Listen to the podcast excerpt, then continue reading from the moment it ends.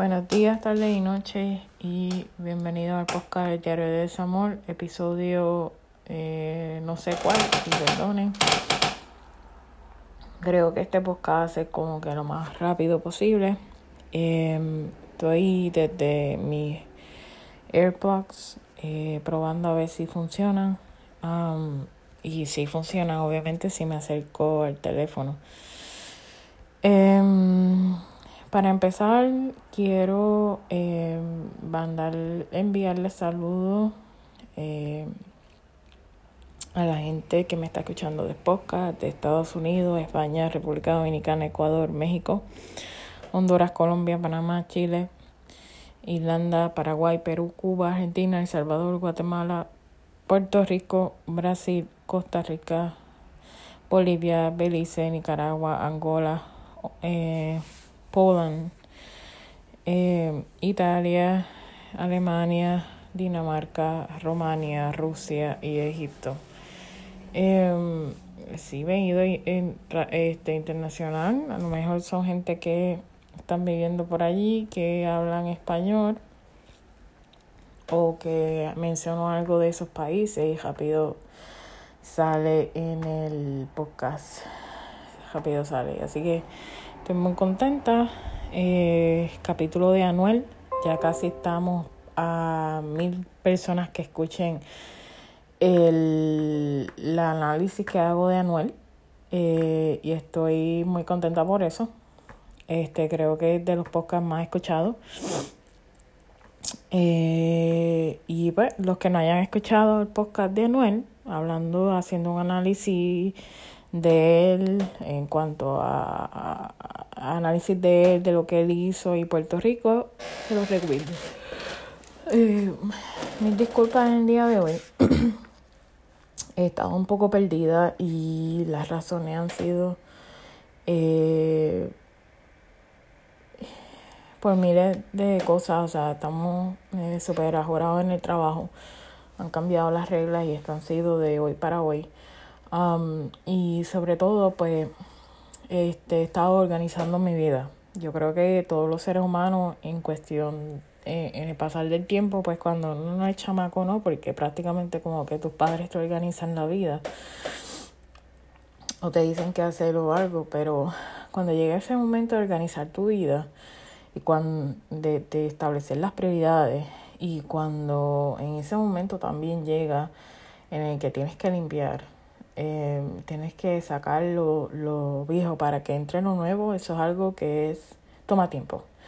Y en mi caso ha tomado tiempo, no porque no quisiera, es que eh, pues he decidido pues comprar cajas para almacenar las cosas, pero debido al COVID, pues todo el mundo se está mudando, no sé qué carajo, y entonces obviamente pues también los productos vienen de China, pues han ido mermando, es, es difícil encontrar cajas de, de organizar sobre todo soy una persona bien piqui que no me gusta que el día que me mude vean lo que compro, lo que, lo que compré, lo que dejé de comprar. Así que todas mis cajas son oscuras. Eh, obviamente no las compro negras porque pues vivo en una casa vieja, a veces se meten animales extraños. Así que siempre las compro de un color claro para, para ver que no haya ningún animal que me pueda picar o lo que sea. Eh, obviamente también los colores oscuros atraen estos animales porque están en oscuridad, etcétera, etcétera. Así que esa pues es un tips que le puedo dar a ustedes. pero sí he organizado mi vida bastante. Eh, la verdad es que he estado reflexionando muchas cosas. Ustedes saben que en los capítulos anteriores que, que estaba perdida porque había conocido un homeboy, qué sé yo. Um, la verdad es que este yo hablé con él y me sinceré con él y le dije al respecto que, que él sabía la situación, que yo obviamente ya está claro y está totalmente decidido que me voy a mudar. Eh, obviamente no este año por lo de COVID, porque nos ha jodido a todos eh, y también ha jodido mucho a las personas que trabajan en el área de Realtor, que son los que promocionan las casas y permiten gente que vea las casas antes de hacer los contratos. Eh, y pues eh, es algo que ya yo he decidido hace tiempo y a veces cuando suceden estas cosas que me han pasado y se las, se las cuento ahora para que ustedes tengan una idea, pues, em, pues te dan ganas de correr porque tú dices, bueno, aquí no hay oportunidades para establecer mis raíces. Em, y pues nada, yo le expliqué a él, obviamente él me hizo cucharita y no me hizo un show, pero me hizo cucharita y, y pues cuando él se fue pues lloré porque ya él está, estamos eh, juntos desde julio, pero yo he decidido distanciarme porque no quiero que él siga, tenga un attachment conmigo y en el momento que me vaya sea algo doloroso. Obviamente yo me adelanté y ya yo hablé con, mucho antes de hablar con él y obviamente, obviamente esto yo se lo planteé en un principio, pero él como, no sé si está, este muchacho tenga problemas de aprendizaje o lo que sea. Y como que él no lo entendió y lo dio por hecho de que él que, cree que va a cambiar, que las cosas pueden cambiar. Em, pues yo pues le dije a él desde un principio que no quería nada serio, que, que porque yo me iba a mudar. Y, y yo pues me, como al ver que no entendía él, pues yo hablé con el papá y el papá me entendió. Entonces, él, o sea, estamos claros de que no tengo que tener ningún problema con sus papás porque ya yo les hablé, así que no pueden estar con ese drama de que, ah, que cogió a mi hijo, lo usó. no, porque esto ya estaba claro en un principio. Y nadie me puede obligar a estar con alguien que no quiero. Eh, obviamente, pues yo le dije mis razones y, pues él me hizo cucharita y todo y pues él entendió, él para él es difícil porque como que yo he sido como que entre comillas su primero en todo y y eso, pues, a veces es difícil de entender, pero eh, hay más mujeres en el mundo y yo, pues, obviamente sé que hay más hombres en el mundo. Y uno viendo y observando, pues, uno siente en su corazón de que no es la persona con la cual uno quiere estar toda la vida y él no es la persona. Eh, él está, yo estoy en 100.000 años luz, él está a pasitos de bebé, yo no puedo estar cargando con nadie no puedo estar arrastrando con nadie y más cuando es una persona homeboy que está en una zona confort. Y obviamente yo soy una persona muy realista y, y eso se lo digo a todos, a todo. El día que usted vaya a tomar una decisión no arrastre a nadie. Porque esto puede tomar unas consecuencias y si las cosas no salen como, como se suponía que fueran, después vienen las sacadas en cara a decir eso, eso fue por tu culpa. Y yo la verdad no quiero escuchar eso. Así que prefiero yo joderme yo, pasar la tecaín, pero yo solita, sin ningún rabito. Y bueno, y eso fue lo que sucedió. Y estas dos, estas dos semanas fueron magníficas para yo organizar el apartamento, limpiarlo, sacar lo que no quiero, lo que no uso, lo que me está ocupando espacio, eh, sacando más basura, eh, picando papeles importantes em, y, y, ya mm, hay muchas cosas del pasado que, que la podía, que las saqué de mi vida, incluyendo la ropa. Sí, estoy bajando de peso, gracias a Dios, peso 171 libras. Eh, busquen cuál es el, la conversión a kilogramos porque no se los voy a decir. Yo no uso kilogramos, sorry. Y esto ha sido muy importante para mí. Una de las cosas que me alejé es porque siento que entre él y la mamá y el papá no respetan mi plan alimentario. Eh, mi plan alimentario pues se basa yo creo que en 1200 calorías. Ya yo estoy acostumbrada porque ya yo estoy en estas desde febrero y pues esta gente enfrente de mí comen demasiado, comen lo que no debería y estaba, o sea, no estaba llegando a la meta porque me atrasaba en mi proceso, porque me comía lo que ellos daban y aunque comía poco, engordaba demasiado rápido. Entonces tenía que estar como dos días desintoxicada, entonces volver y ya volver a la semana, volver otra vez a comer lo que no debería. Fue algo muy difícil, unas cosas que... Entonces yo a él les recomendé porque él está gordito, yo creo que ya él pesa como 300 libras de que fuera un nutricionista, entonces yo se lo decía a él varias veces, pero eh, yo soy una persona que te lo digo una vez, no te lo digo dos veces, yo no soy tu mamá y, me desconcertó, desconcertó mucho. Y obviamente pues ellos tampoco no entienden que estas personas, o sea, por ejemplo, la mamá de él, em, ya se hizo un procedimiento de cirugía bariátrica, se descuidó y volvió a encontrar. Y además también le hicieron una cirugía de, de remoción de piel y pagado por el gobierno. Em, eso es lo más triste, que eso suceda. Y en el caso de él, él tiene un seguro semi privado, eh, público privado. Eh, paga un copago bien barato por este estado, por sus condiciones de salud.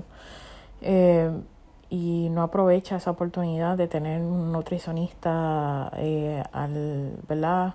Un nutricionista ahí al lado de él eh, y sin pagar casi, sin pagar nada, porque el Estado se lo cubre. Sin embargo, a nosotros que trabajamos, que somos clase media, tenemos que pagarlo y es fuera, es out porque Tenemos que pagarlo de nuestro bolsillo porque no lo cubre. Solamente los planes cubren dos visitas al año por solamente obesidad. Las demás tienes que pagarla de tu bolsillo. Injusto, ¿no? También, aunque uno pague un plan privado, también no, no cubre en lo que es cirugía bariatra, ni cubre tampoco eh, remoción de piel. Es triste, ¿no? Sin embargo, gente que vive del Medicaid sí puede eh, solicitar los servicios y, y no tiene que pagar nada. Em, y obviamente pues algo que yo discutí eh, donde trabajo, que es injusto que se pague, que, que, que el gobierno pague para que una persona pueda eh, dejar de fumar, pero no cubre para personas que tengan obesidad o están luchando con un problema de obesidad, cuando la obesidad ya está considerada como una enfermedad y es a nivel mundial. Em, pero bueno. Eh, al ver que gente no respeta lo tuyo y ver que en tu cara comen demasiado, que eso te da tentación, es como un tecato, que al frente tuyo está consumiendo droga o un alcohólico está consumiendo alcohol, tienes dos opciones, o beber con él o irte para el carajo. Y yo pues me fue. Fueron estas dos semanas especiales porque han, sido de bajar de peso, de, de ir a mi objetivo, que es como le expliqué, mi objetivo es bajar de peso mi objetivo es terminar mi tratamiento dental. Y una vez que termine con eso, tengo que proseguir con las otras metas. No puedo estancarme. Em, y bueno, esta ha sido una semana que recientemente tuve una crisis emocional. Tuve que llamar a, a una línea que tenemos privada para los empleados eh, que te hacen referido a distintas cosas están 24/7, pero tienes que ser empleado para tu acceder a esos servicios. Es confidencial si costo alguno y tuve una crisis emocional eh, recientemente porque, eh, como esto, esto, esto de COVID, que hay que esperar, que hay un delay, que esto, que si lo, que tienes que esperar, que no hay piezas, que no hay... O sea, esto es algo frustrante. Eh, no sabía que esto iba a ser una fatalidad prácticamente y que todo esté lento, los servicios, los recursos. Y tuve una, ¿verdad? Eh, una crisis emocional porque me ha afectado mi bolsillo. Actualmente tuve que pagar 600 dólares de una nevera cuando se suponía que el dueño de esta casa me lo proveyera. Pero él no quiso por ninguna parte ni tampoco descontarme de, mi renta. y pues cuando hablé de eso con diferentes personas, pues como no tengo contrato, ellos me dicen que él les puede hacer lo que le da la gana y pues modo. Tuve que incurrir en un gasto de 600 dólares en una nevera que, que no era mía. Em, se me dañó la nevera, tuve como dos semanas comiendo enlatados. Eh, obviamente las personas que comen enlatados tienen que asegurarse de que tienen que lavar los vegetales, lavar la fruta porque contienen sodio o porque tienen, contienen demasiada azúcar, en el caso de las frutas. Y ya yo estaba hastiada con esta situación. Más un hijo de puta me chocó y no dejó información. Y tuve que pagar un deducible de 500 dólares. En eso em, tengo que sacar, tenía que sacarle el, el, los stickers del, del, este, del gobierno eh, de la emisión de gases y que el carro esté en buenas condiciones para manejarlo, si no, no te dan este ticket. Entonces aquí son 65 dólares pasas o no pasas y no hay reembolso. Entonces cuando voy al sitio porque tengo garantía y demás me dicen, y obviamente tocaba el, el maintenance, me dicen ellos que tengo, tenía que pagar 500 dólares. Porque hay cosas que había que hacerlas y que eran del tiempo específico y tenía que cambiarlas porque si no me iban a afectar mi carro. Cosa que, que me volvió a golpear mi bolsillo y y yo dije, Dios mío, ¿qué es esto? Al punto de que hoy tengo que volver al puto dealer porque siempre tengo ese mismo problema que me hacen trabajo incompleto, me los hacen mal o lo que sea. Y tengo que volver al puto dealer porque yo había pedido cambio de wipers.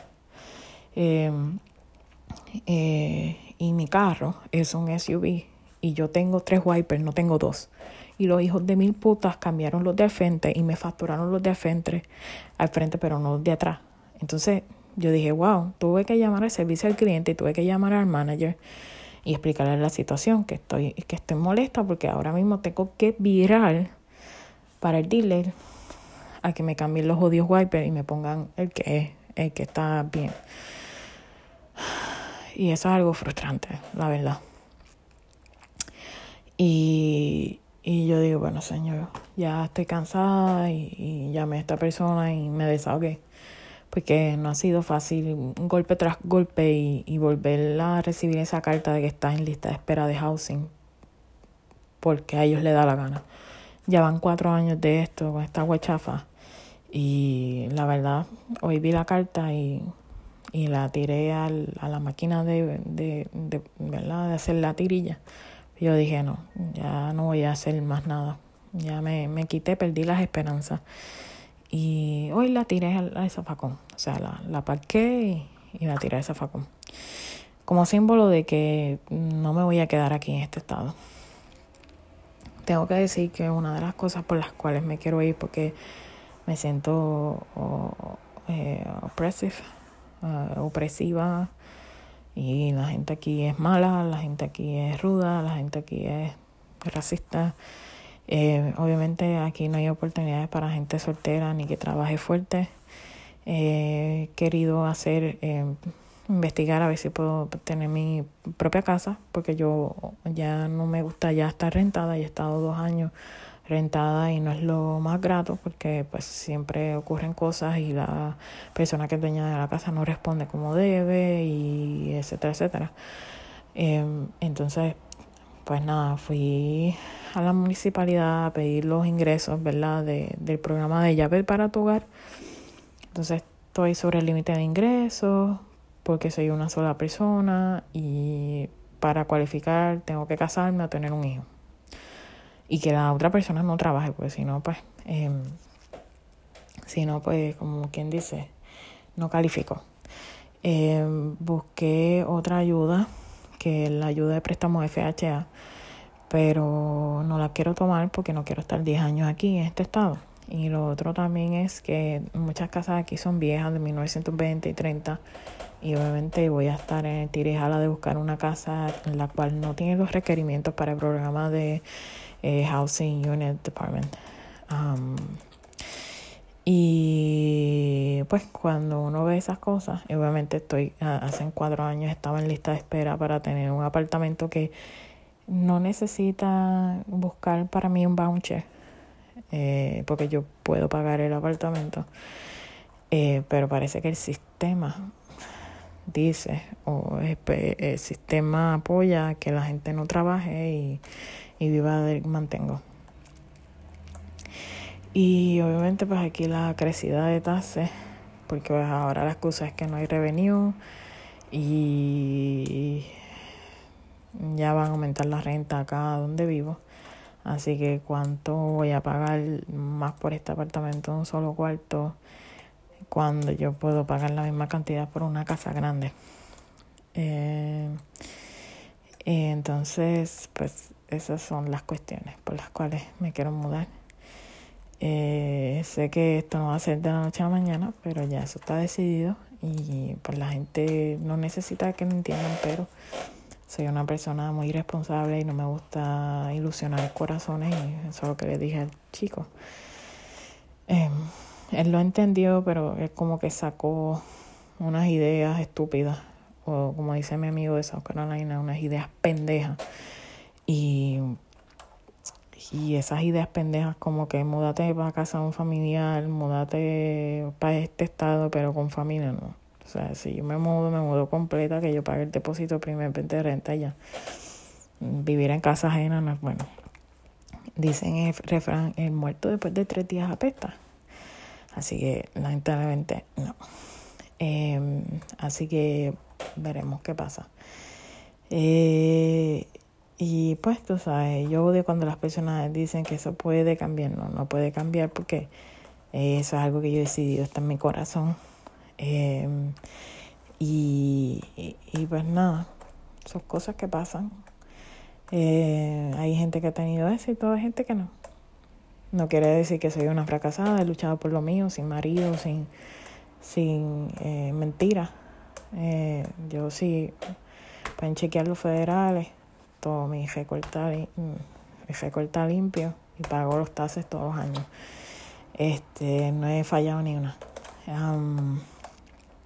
y he estado apretada económicamente cuando viene la época de taxes, pero quiero dormir y que los federales no me, no me envíen cárticas. Em, así que, pues esas son unas razones, amigos. Eh, obviamente, qué bueno que no tengo casa aquí ni nada de eso y a la misma vez no, lo que tengo son corotos que lo puedo dar a Salvation Army o, o hacer un jersey de irme para el carajo, lo único que tengo es mi carro. Así que con eso estoy feliz. Em, pero sigo en la mía, sigo luchando, sigo haciendo las cosas por la patria, por y para la patria. Aunque yo no soy, eh, ¿cómo que se llama? Aunque yo no soy eh, persona de, em,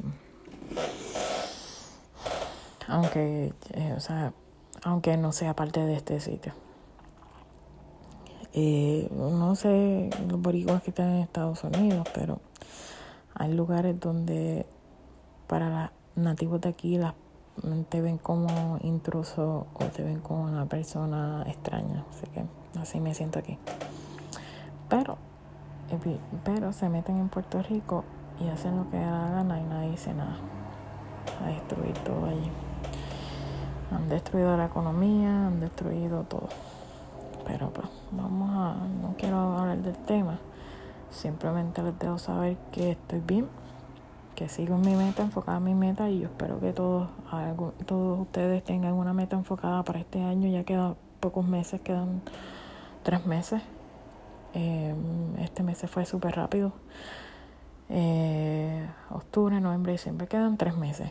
¿Qué metas tienes? ¿O qué metas tienes para el año que viene? Apuntarles una libreta y darle tiempo al tiempo. Yo espero que ustedes las puedan cumplir. Eh, y bueno, con el favor de Dios sigo adelante. Sé que esto desmotiva, sé que esto duele. Eh, pero es parte de para que salga uno de la zona confort. Así que por lo menos no es que me he quedado aquí sufriendo y llorando y diciendo no hay oportunidad para mí cuando no he buscado, pero sí, he buscado todos los recursos eh, posibles. Estaba planificando comprar una casa móvil, pero aquí el plan pendejo es que compra el móvil home, pero donde pongas el donde lo compres, ¿verdad? A veces son movibles o no, pero si no son movibles, eh, la tierra es rentada, así que eso es un negocio pendejo. Así que yo prefiero tener, comprar mi tierra y comprar el movijón y ponerlo allí. Pero eso no va a ser posible.